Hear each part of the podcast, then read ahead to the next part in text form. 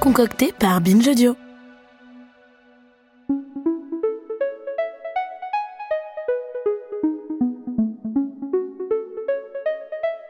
Bonjour à toutes et à tous.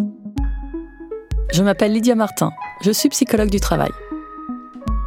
Dans cette série d'épisodes spéciaux, on s'intéresse au bien-être mental en entreprise. Une fois par mois, je décrypte différents témoignages de professionnels. Ils, elles, nous livrent leur expérience faite de plaisir, de moments difficiles et de contradictions. Mon rôle Aider les préventeurs de la santé mentale en entreprise et surtout les managers qui se retrouvent au cœur du système. Pour ce premier épisode, on a eu très envie de répondre à une question qui s'impose dans le monde de l'entreprise. Peut-on vraiment concilier bien-être mental des équipes et performance ou est-ce paradoxal? La performance au travail, c'est accomplir avec justesse mais aussi rapidité les tâches qui nous incombent. En fait, c'est le mélange parfait de la compétence et de l'efficacité.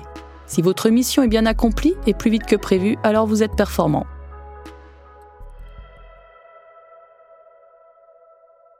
Quand on pense performance, on l'associe souvent à des conditions de travail délétères, des objectifs ultra ambitieux, des délais courts, un rythme de travail très soutenu. Être bosseur ou bosseuse et résilient, c'est encore quelque chose de très valorisé dans notre culture occidentale. Ces représentations et conditions de travail participent à la fatigue, au stress, parfois la dégradation des relations de travail. Ainsi, être performant demanderait nécessairement de faire des sacrifices, de souffrir un peu. Pourtant, selon le baromètre 2022, Alan et Harris Interactive, une entreprise de sondage, la moitié des salariés déclarent rencontrer des difficultés psychologiques au travail.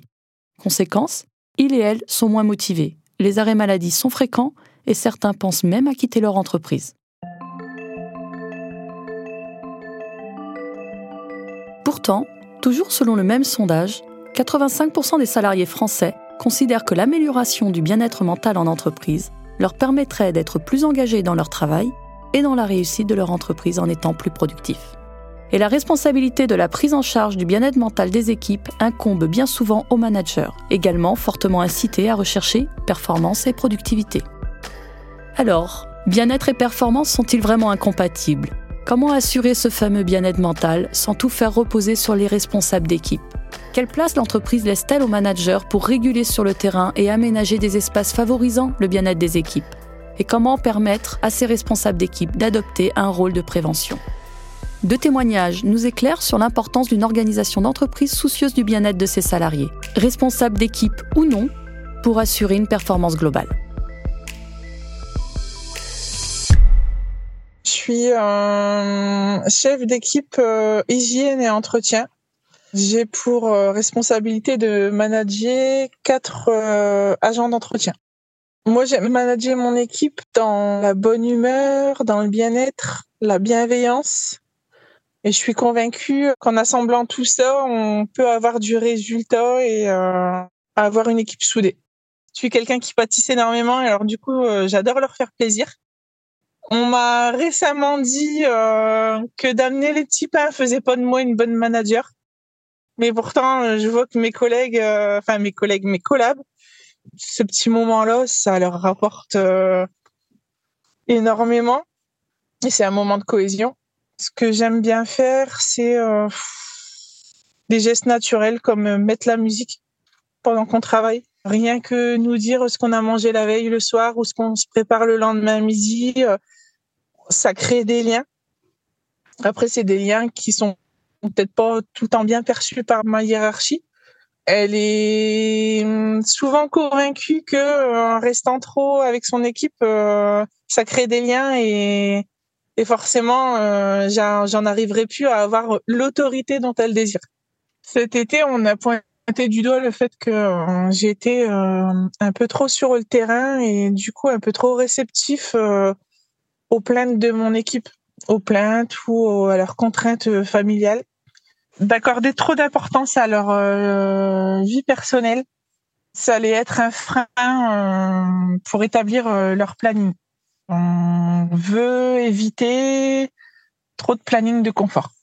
On m'a demandé euh, de les laisser en autonomie.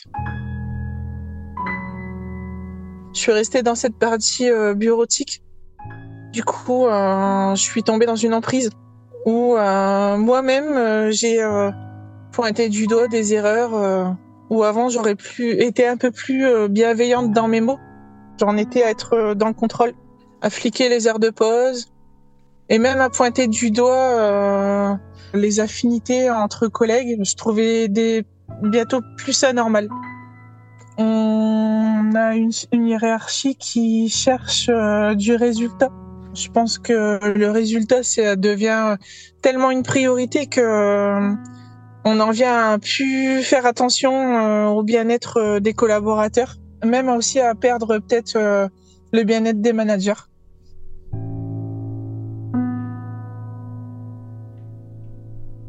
Ce que l'on comprend de ce témoignage, c'est que les liens tissés par la manager avec son équipe, grâce par exemple à des petites intentions et une flexibilité de planning pour s'adapter à leurs contraintes personnelles, est mal perçu par la hiérarchie qui considère que c'est incompatible avec l'obtention de résultats.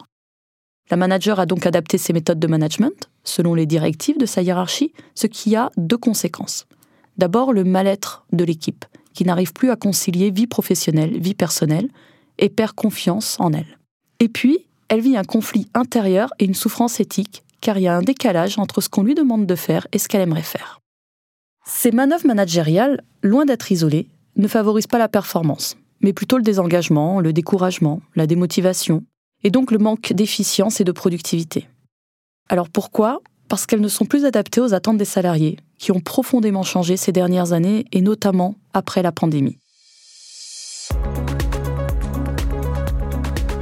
C'est ce que montre la deuxième édition du baromètre du bien-être mental en entreprise produit par Alan et l'Institut d'études et de sondage Harris. On assiste à une profonde mutation du rapport au travail. On lui accorde moins d'importance, on cherche davantage de sens dans son métier et un meilleur équilibre vie pro-vie perso. Forcément, les entreprises ont un nouveau rôle à jouer dans l'écoute de ces aspirations. Et tout ça devient stratégique pour attirer, retenir et engager les salariés. Ces tendances invitent les entreprises à repenser le modèle managérial en profondeur et se poser la question de la flexibilité, de la reconnaissance et de la confiance accordée aux salariés. Et le manager se retrouve face à une grande responsabilité pour opérer tous ces changements.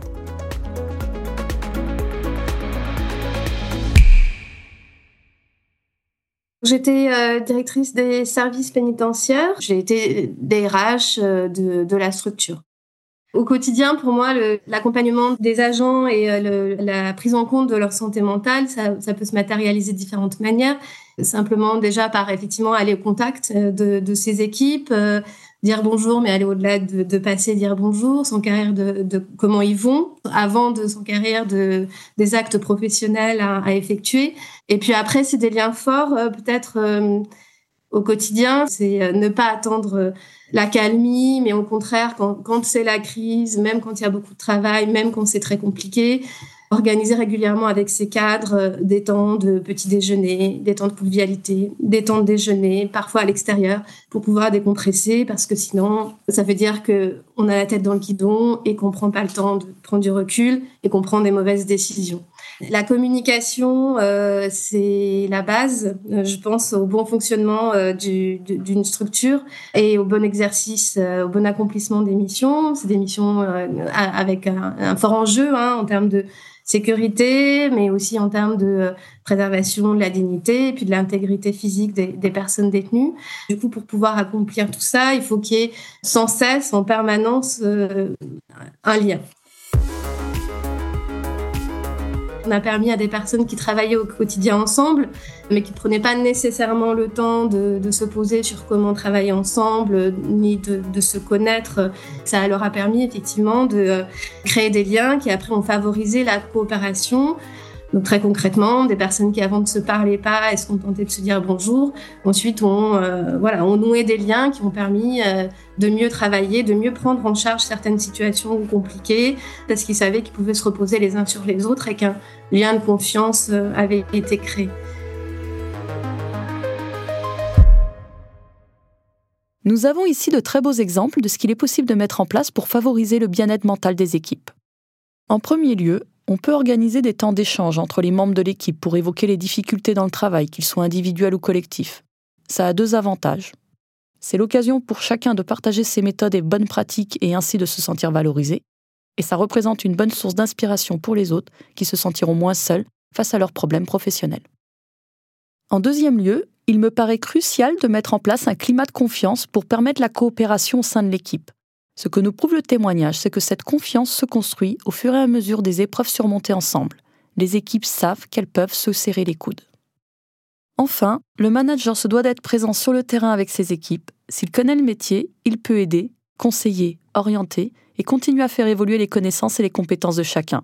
Ce serait une erreur de penser que ce temps est perdu. Parce que ces moments sont des temps de travail où l'équipe se construit et se soude pour faire face aux situations ensemble et contribuer à la réussite d'un projet collectif.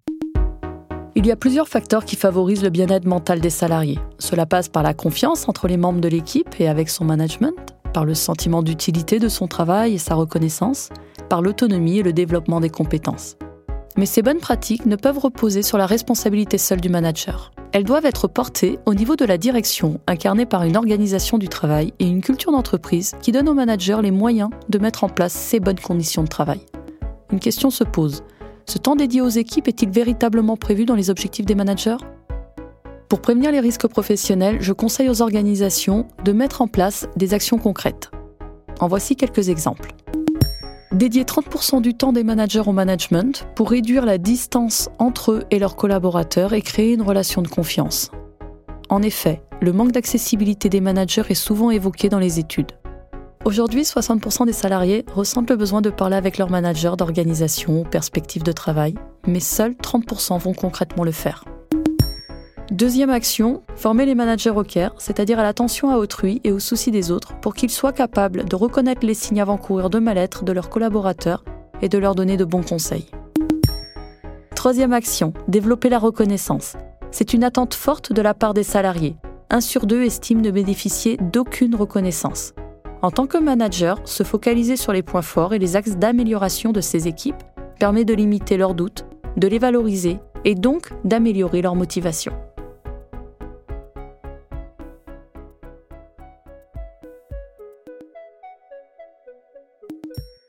J'ai tendance à dire aussi qu'il vaut mieux moins de contrôle et plus de confiance. La nouvelle posture du manager attendue par les salariés suppose de sa part une capacité à déléguer, mettre en lumière ses équipes, et aussi à accepter le droit à l'erreur, y compris le sien, pour favoriser leur bien-être.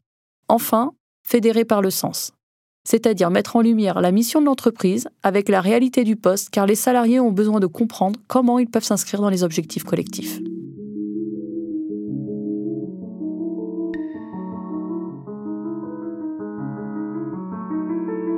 Alors, si vous êtes en situation d'agir sur l'organisation du travail, la prévention de risques psychosociaux ou la formation des managers, lancez-vous.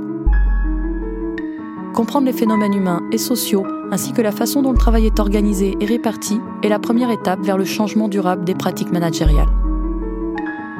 Rappelez-vous, le bien-être mental, c'est mieux quand on en parle, surtout au travail.